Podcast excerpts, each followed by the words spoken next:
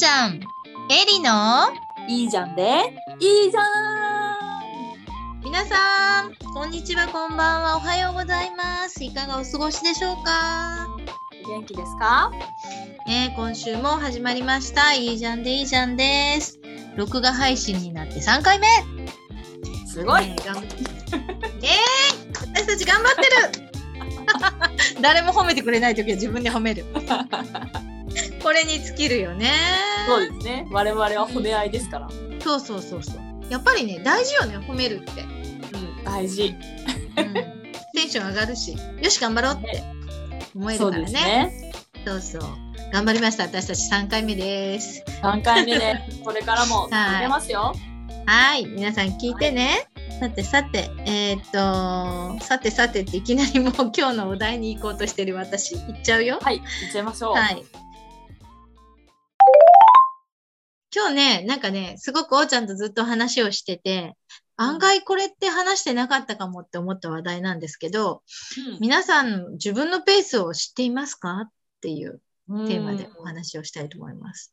ね、これ自分のペースを知っていますかっていうのはどういう？なんだろう、自分の心地よさを、うん。こう、人にちゃんと伝えたりとか、うんうんうん。自分の心地よさを守るためのうん。アクションうん。をちゃん。とできていますかっていうことかな。うん。なるほど。うん。自分の心地よさを知ってなければ、うん。あの、相手にも伝えられないし、うん。自分、分かってても自分に OK が出せないと人には出せないし、ああ、なるほど。ペースっていうのは、例えうん。ば、本当に物理的な距離感とか、うん。人に会う頻度とか、うん。と、人と長くこうどれくらい人と一緒にいられるかとか、うん。うん。うん。うん。物事を進める時の速度とかそういう感じですかね。そうそうそうそう。いろんな距離感があると思うんだよね。みんなそれぞれ違うと思うの。うんお話しするときでも、そのなんだろう、すごくすぐ近くに横に座って話し、何時間も話してても平気な人もいれば、いやいやいや、1枚、1メーターぐらい離れててくれないと、長い時間私は一緒に話すのが無理だよっていう人もいるだろうし、うん。そもそも、その人と1時間も話すなんて私は無理で、うん。必要なことだけ聞いたら、とりあえずそれで私はまずリセットしたいですっていう人もいるだろうし、うんうん。学校にね、やっぱり続けていきたくないっていう子もいるし、それってわがままとかじゃなくて、うん。疲れちゃうっていうか、うん。人っていっぱいいると思うんだよね。で、その疲れちゃうっていうことが、うん。昔の日本はさ、それこそその、なんだろう、バブルの頃なんかはさ、うん。24時間働けますかじゃないんだけど、ビジネスマンですね。そうそうそうそう。利言でね、あ、言っちゃった。なあのね、みんなが頑張ってて当たり前みたいに、うん。それがなんか美徳とされるような時代を生きてきた私たちなんだけど、それって、あの、みんな実は苦しいって思ってる人もいるよねっていうところをみんなに気づいてほしいし、実は自分も気づいてたんだけど、自分自身、いや、それはわがままだからとか、甘えだからとか、みんながやってるから自分も頑張らなきゃいけないとかって、うん。すごい頑張って、頑張ってっていう感じになってるんじゃないのかなっていう。うん。でもそれを、いいんだよって、あ、私こういうの苦手だったもんね、とか、私、みんなは頑張れるけど、私は頑張れないからっていう自分のペースをちゃんと理解して、それを人に発信して、自分の心地よさを手に入れるっていうのを皆さんにしてほしいなっていうお話です。うん例えばエリさんはうん。自分のペースをもう知ってますか？これが心地いいみたいな。そうね、私ね、大体分かってる気がする。っていうか、うん最近本当の意味で分かったと思っていて、うん基本的には私、その人とお話をしたりするのが大好きなので、うん何時間でも人といられるし、うん。別に毎日ずっと一緒にいても平気なんだけど、うん。でもね、ある時どっかでポツンって一人っきりでリセットする時間っていうのも必要なんだっていうことが分かったの。それまでは私ね、本当に一番多い時は我が家に11人いて、うん。人が。だからもう本当に眠らない家というか、誰かのためにいつもご飯を作ってるような私で、で、もう本当にみんなといつも関わっててワイワイガヤガヤしてるお家だったんだけど、うん、3年前に母が亡くなって、主人と二人っきりの生活になったのね。そしたら朝7時に主人が出て行って、夜の11時過ぎ12時頃に帰ってくるまで、私が会社に出勤しなければ、ずっと一人でポツンってお家にいるっていうことがあるようになったのよ。今まででは本当になかったんだけどね。うん、そうしたらね、その心地よさというか快適さを知ってしまったの。ああ、なるほどね、うん、寝たい時に寝て、うん、本を読みたい時に読んで、うん、自分のペースでご飯を食べて、うん、なんて快適なんだろうっていうのを知ってしまったの。じゃあ、その、うん、今のこのペースっていうか、その一人でいる心地よさっていうのを知る前は、うん、もうずっと一人の時間がないっていう状態が多分続いてたと思うんですけど、うんうん、その時に何かこう不都合というか突然プツッと切れちゃったりとかそういうのはなかったんですか？今思うとだけど今思うとあったの。あ昔ね私頑張りすぎだったんだねってたまに言ってたと思うんだけど、えっ、ー、とね、うん、ある日突然、あの、入院してしまったりとか、うん、ある日突然歩けなくなってしまったりとか、うん、ある日突然目が見えなくなってしまったりとかっていう、えー、まあまあいろんなことがあったのよ。うん、でもそれってね、うん、そういうのがあると、うん、もう実際もう安静にするしかないから、うん、休むし、一人になってたんだよね。ああ、じゃあもう体が、うん、もう、もうこれ以上無理だよっていうサイン出してたんですね。うん、うん、ってことかなと思って。うん、どうもう朝普通に、えっ、ー、と、みんなのご飯を作って、みんなを送り出し、うん、お弁当を作って送り出し、自分で病院に行って、先生調子が悪いんですって言ったら、先生が救急車呼ぶって言われたの。うん、うん、それぐらい大変だったの、本当はね。うん。でも自分は頑張っちゃってたんだよね。うん。だから、で、その時に娘にめっちゃ叱られて、うん、入院する時も、一応私なりに探したの。旦那さんにも先生に入院しろって言われたんだけど、どうしようって言ったら、いや、仕事がとてもじゃないけど、回らないから無理だよって言われて、分かったって言って、で、姪っ子とか実家とかいろんな人に連絡したんだけど、誰とも連絡がつかなかったので、仕方なくタクシーを呼んで一人で入院したんだけど、うん、仕方ないから置き手紙にさ、お母さんは入院しますって書いて、うん、で、病室はこれから決まるので、家に帰ったら病院に電話をくださいって、当時はまだ、携帯はあったと思うんだけどな、うんうん、そんな感じで、連絡を書いて、一人で入院したのよ。もう、そしたら娘にめっちゃ叱られた。ちょっとって、そんなに無理しなくてもいいでしょ。ダメだったらダメってしんどいからもう寝るとかさ。うん、前の日からもうこんな風で調子が悪いから明日はご飯も作れないとか言えばよかったじゃんってめっちゃ怒られて。うん、すいませんって。いや、なんとかできたんでやっちゃいましたみたいな。うん、無理してたんだね。無理してたんだね。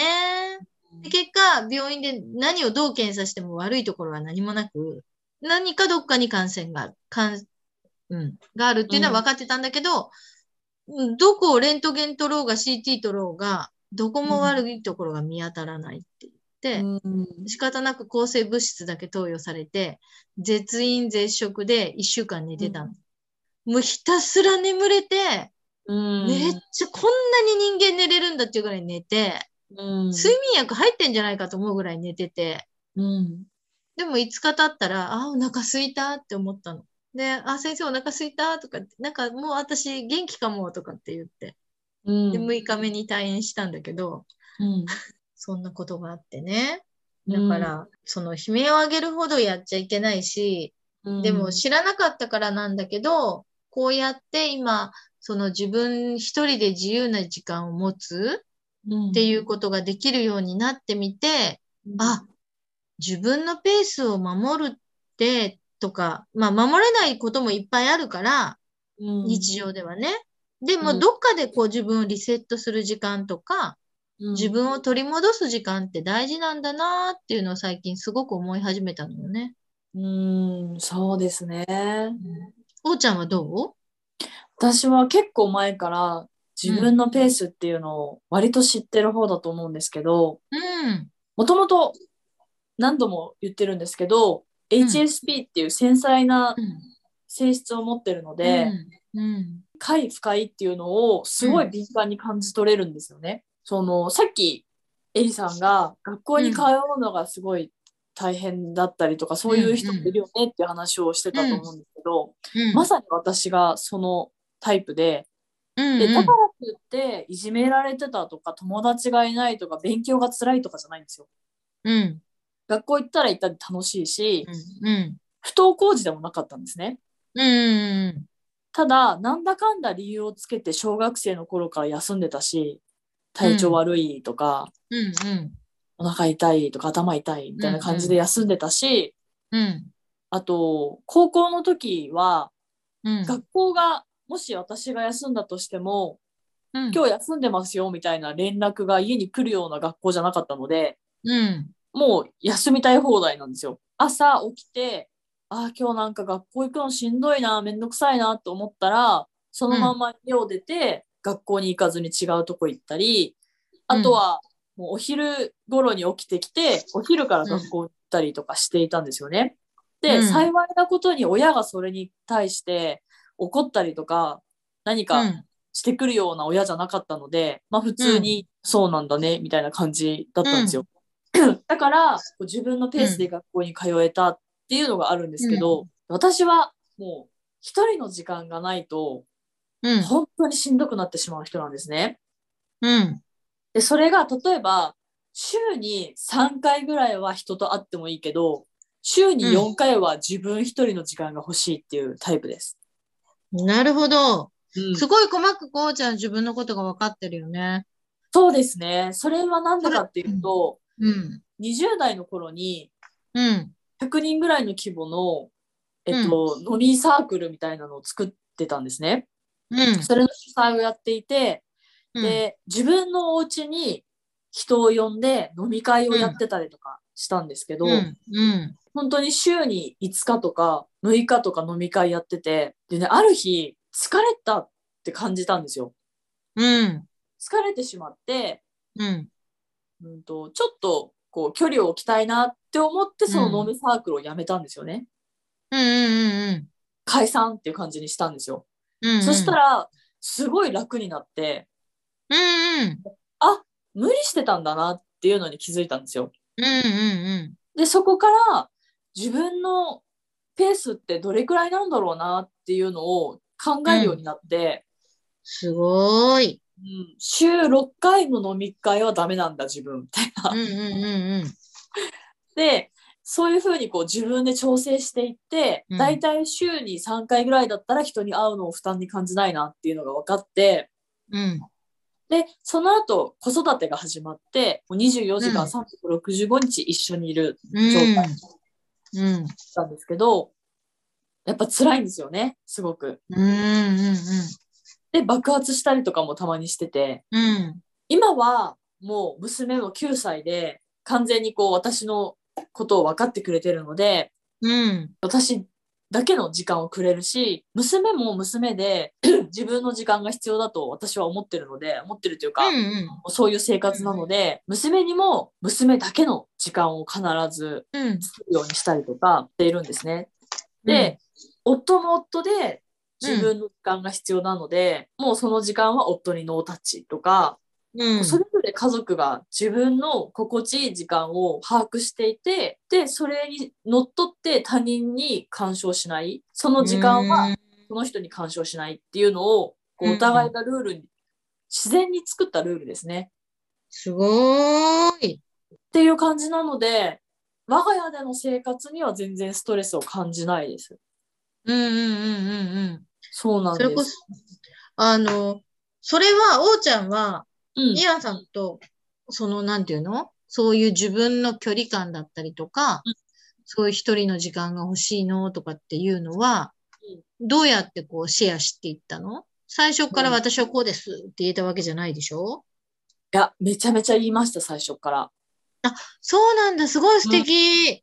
そうなんです。私、あの、自分の取説じゃないですけど、うん。自分の性格とか、自分の繊細なゆえに、本当にちょっとでも違うと、うん。結構すぐ弱ってしまうんですよ。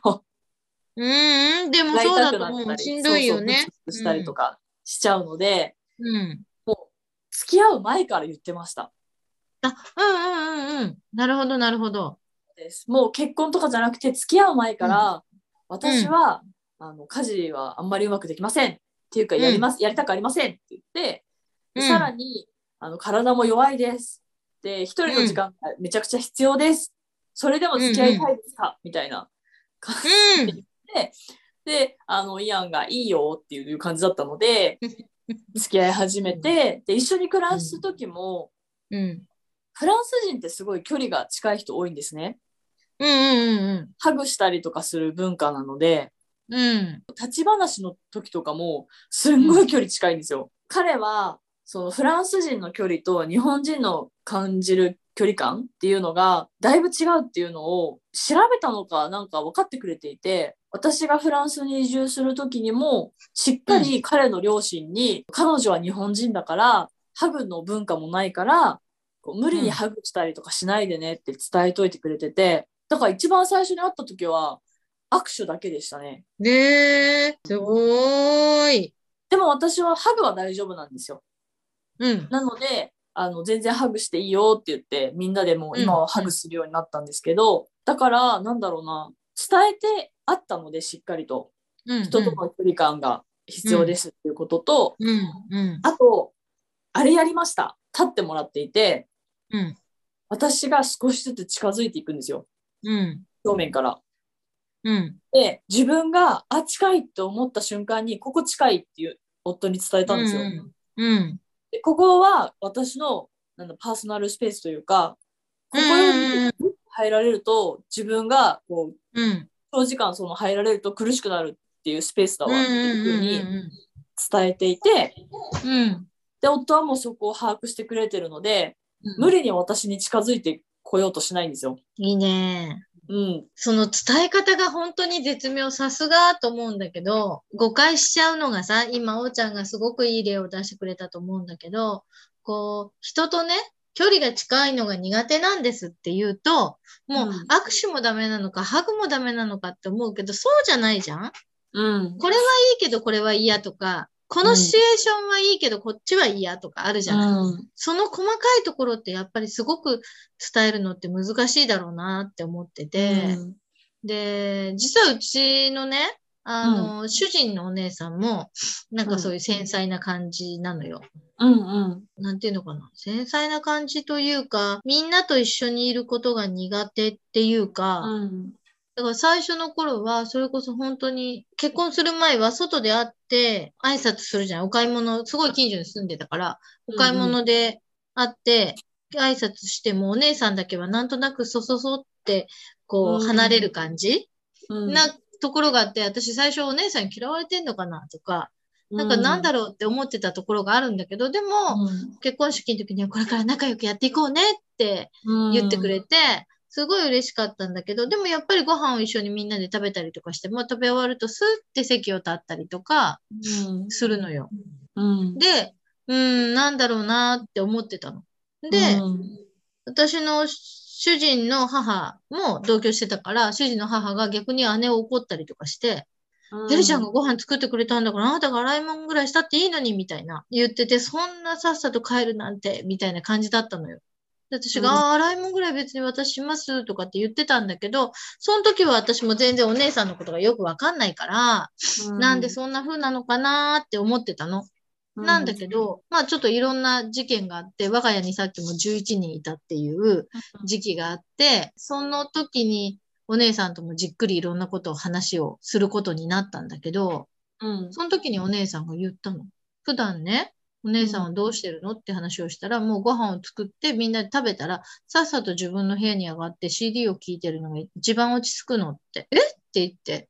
なんかみんなと話したりとかしてるのは？って言ったら、うん、なんか疲れるから嫌なのって言ってて、うんそうなんだ、知らんかった、みたいな。うんうんで、でも別に私のことを嫌ってるわけじゃなくて、手伝ってほしいことがあれば言ってくれれば何でもしてくれるし、あの、いつでも言ってねっていう感じなんだけど、自分からそのいっぱい気を使っていろんなことこう、ああって聞いたりするのはやっぱりすごく苦手だし、そういうふうに関わるのもすごく苦痛みたいなのね。だけど、うんあ、お姉さんね、これとこれやってとか言っとくと、それはもう全然危機としてやってくれて、私がその自分家でみんなを招待して ご飯食べてるのに、私が飲んだくれていて、その横でお姉さんが洗い物をしてくれて、で終わったから帰るね、みたいなうんうん。図式があって、あ、お姉さん、ゼダーソがあるよとか、アイスがあるよって言って、あ、じゃあ私もらって帰る、みたいな。あ、そう、じゃあね、うんはい、どうぞって言って、バイバイ、みたいな。うんうん。もうそれはそのお互いの距離感が分かったから、それでいいんだけど、だけど受け入れられないとさ、きっと受け入れられない人はすごくしんどいだろうし、逆にうん私もそれを言ってもらえたから分かるけど、分からなかった時は、え、お姉さん遠慮してるの？っていうぐらいだったらいいけど、私嫌われてる？って思うと、そこもまたお互いに辛くなっちゃうポイントだから、伝えるって、すごい難しいことだと思うんだけど、大事だな。大事ですね。本当にね、本当にそこで誤解が生まれたら悲しいですね。そう、そうなの、そうなの。だから私本当に結構長い間、あんまり好かれてないのかもって思ってたから、でも今は別にそんなんじゃないし、お互いの家も行き来するし、そこがね、やっぱりみんなそれぞれのその、なんていうの？こう、心地よくお互いに受け入れられるから、今があるのかなと思う。なんかその、お姉さん行ってもいいって聞いて、こうでああでって、まあもちろんそのアポイントを取るっていうのはそうだけど、それ以外でもさ、いいと思ってるか嫌って思ってるかっていうのを言えるっていうか、うんはすごい大事だな。そうですね。まず、まずはその自分のペースというか、居心地の良さのペースを知るっていうのがんんん一番大事だと思うんですよね。で、それが分かってから伝えるっていう順番になると思うので、うんまずこう今自分で生活してて、なんかこういう、こういうことしてるとやたら疲れるなとか、この時期すごい疲れるなとかって思い当たるところがあると思うんですよ。うん。例えばお正月あたりって人が集まったりするじゃないですか。うんうん。で、お正月あたりって私やたら疲れるんだよねって思い返してみると、そういえばあの親戚のうちも訪ねてあそこも行って義理の父母の家も行ってとかってなると、うんああのペースだと私は疲れるのねっていうのが分かったりすると思うんですよ。とか例えば、ママ友ができてママ友と頻繁に遊んでいると。うんうん。でそういう時にあれなんかモヤモヤするとかあれなんか私疲れてるとか、うん精神的にちょっとイライラするようになったとかって感じたら、ちょっとママ友と遊ぶなんだろう週4日遊んでたのを週3日に変えてみたりとか、うんうん。ちょっとペースを落としてみるであ、うんうん前よりイライラしなくなったとかうん。そういう変化が多分感じていくと思うんですよね。うん。でそれってすごい大事うん。工程だと思うんですよ。でうん。多分、私も自分のペースを知るのにすごい何年もかかってて。いろいろ調整してきてるんですよね。うん。でもあの厄介なことに例えば女性ってバイオリズムがあるのでうん。生理の前は本当にダメだけど生理の後だったら週5日会えるとかうん。そういうのもあると思うんですよね。なのでそういうのもこう自分で把握していくのも大事かなってうん。時間かかるけれども。うんうん本当にそうだと思う。だからなんかさ、その、私たちのさ、こう、いろんなお付き合いの場っていうのがどんどん広がってるじゃない、今は。昔はさ、本当に一緒に会える人ぐらいのところしか、うんお付き合いがなかったのが、ネットでね、こうやって、ズームとかでね、本当に世界中の人とつながったりすると、うん今まで自分で自分のことを大切にできる時間とかっていうのが、うん逆にそのネットがあるからこそ壊れちゃったりすることも実はあったりとかして、うんだからこそ今こういう時代になったからこそ、いろんな自分の大切なことをちゃんと選択できるっていうことっていうのかな、自分を大切にするっていうことにつながると思うんだけど、もうしてってほしいよね。まず知ってから伝えるっていうふうに言ったんですけど、うんうんうん。知るのってすごい時間かけてしかも時代時代によって変わっていくと思うんですよそのうんうんうん。時代年代によって、その時その時で大切な人にシェアしていくのはいいかなって思います。その完璧に知ってから伝えようと思うといつまでも伝えられないので、うん。例えば1週間旅行に行きましたと。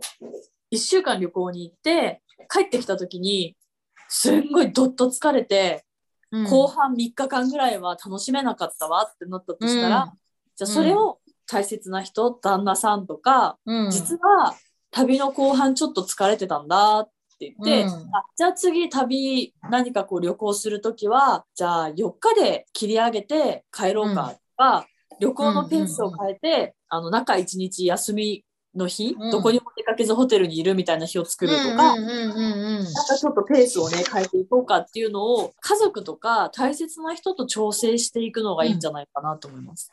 そうだね。うん。その自分の本当に今一番こう周りにいる信頼できる人たちとちょっとずつちょっとずつそういうのをシェアしながら、うん。こうあ、そうなんだとか、ね、できると、その、なんていうのかな、やっぱりそういう人たちっていっぱいうまくいかなかったとか、なんか私だけなのって責めちゃったりとか、落ち込んじゃったりとかってそういうこともあるんじゃないかなって思うので、うん。そういうところを減らせるよね。そうするとね、うん。自分の信頼して、絶対この人なら否定しないよなって思った人になら言えるだろうし、それがなんかいきなりなんかママ友にとか言うと、いや、本当に言っていいの？この人大丈夫？なんか私、なんかされないみたいな、子供もなんか変な目に合わないとか思っちゃったりするとさ、ドキドキしちゃったりとかして。なので、そう、なんかみんなが、もちろんね、みんながみんなありのままをお互いに受け入れられるような環境っていうのが一番いいんだけど、うん。でもそれも、その、ちょっとずつ自分で作り上げるものだから、うん。ね、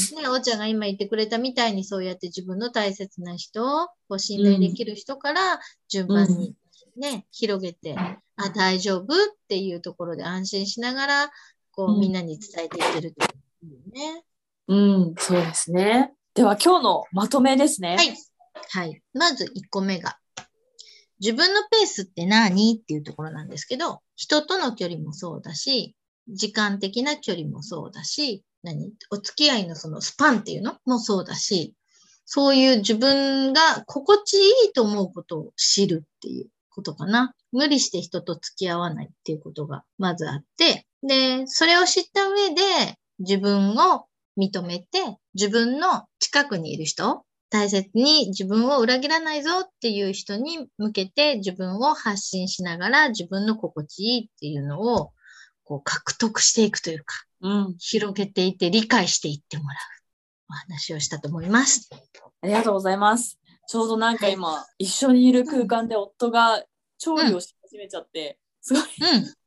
後ろがうるさいと思ってちょっとミュートにして 聞いてました。ごめんなさい。そうなんだ。ミュートだったんだね。いや、うん、なんかリアクションが、うんもないけど、まあいいや、話しちゃえっていつもの調子の私です。大丈夫。全部 OK です。ありがとうございます。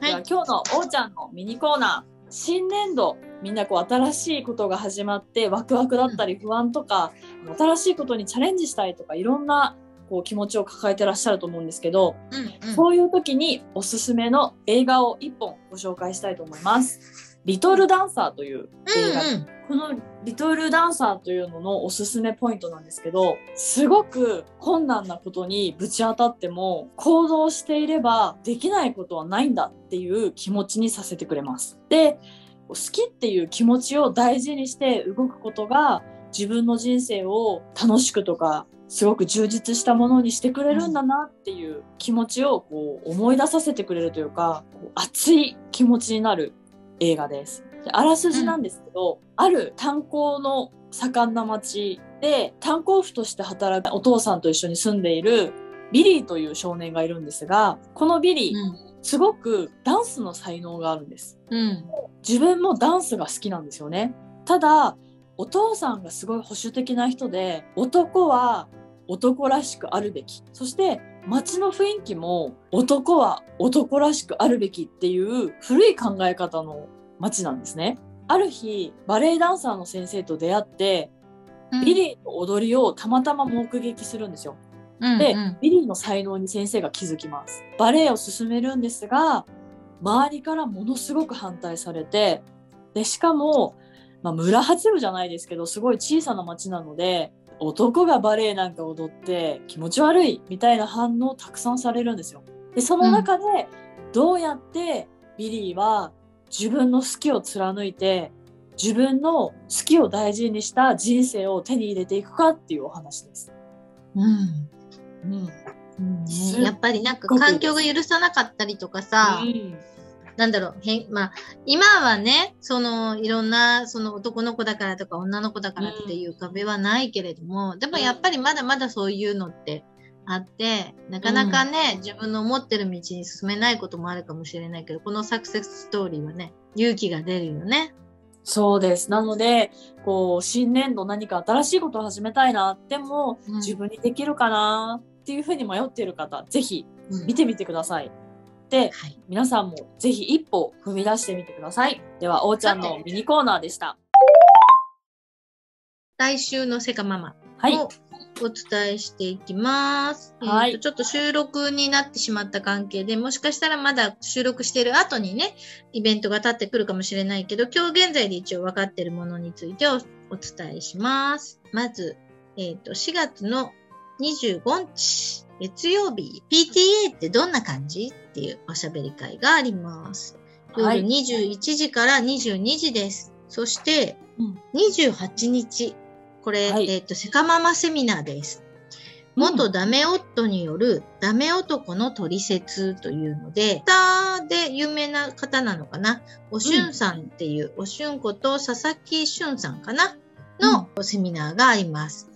はい、ご自身もね、この間インスタに上げてらしたんですけど、自分自身がね、モラハラしたりとか、お酒飲んだり、もう本当に家出をしたり、離婚してくれって言ったりっていういろんなダメダメだったところがあって、でも、実はそんなダメ男って意外と単純で、こう、取説がわかると、すごくいい感じに修復できるんですよっていう感じのカウンセリングを含めね、やってらっしゃるお話をしてくださってる方なんですけど、うん、やっぱり私たちってまだね、セカママのママたちって赤ちゃん産んで、こう、いろいろ大変な時期に、もう旦那さんのことまで構ってらんないわっていう人もたくさんいらっしゃると思うんだけど、それですれ違っちゃったりとかね、うん、してる人もきっといると思うので、うん、ぜひぜひね、セミナーでいろんな質問会もあるっていう話なので、ね、ちょっとこんなこと悩んでます。うちの旦那こんななんです。みたいな話が聞いてもらえると思うので、よかったらぜひ。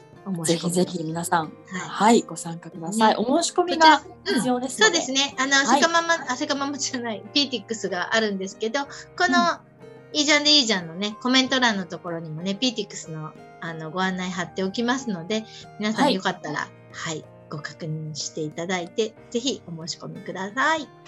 うん、そうですね。あ、22日に家事をしながらのおしゃべり会もありますかね。あ、私飛ばしました。ごめんなさい。金曜日だね。終わって、はい、翌日22日、いつもの時間5時45分から6時45分、えー、家事をしながらながらトークですね。はい、はい、これも本当に定番でね、皆さん人気のおしゃべり会です。うん、ね、ぜひぜひ、初めの一歩の人でもすごくハードルが高くなく、何やってもいいんだよっていうのを受け入れてくれるこのおしゃべり会ね。そうなんですよ。洗濯物を畳んでてもいいしね。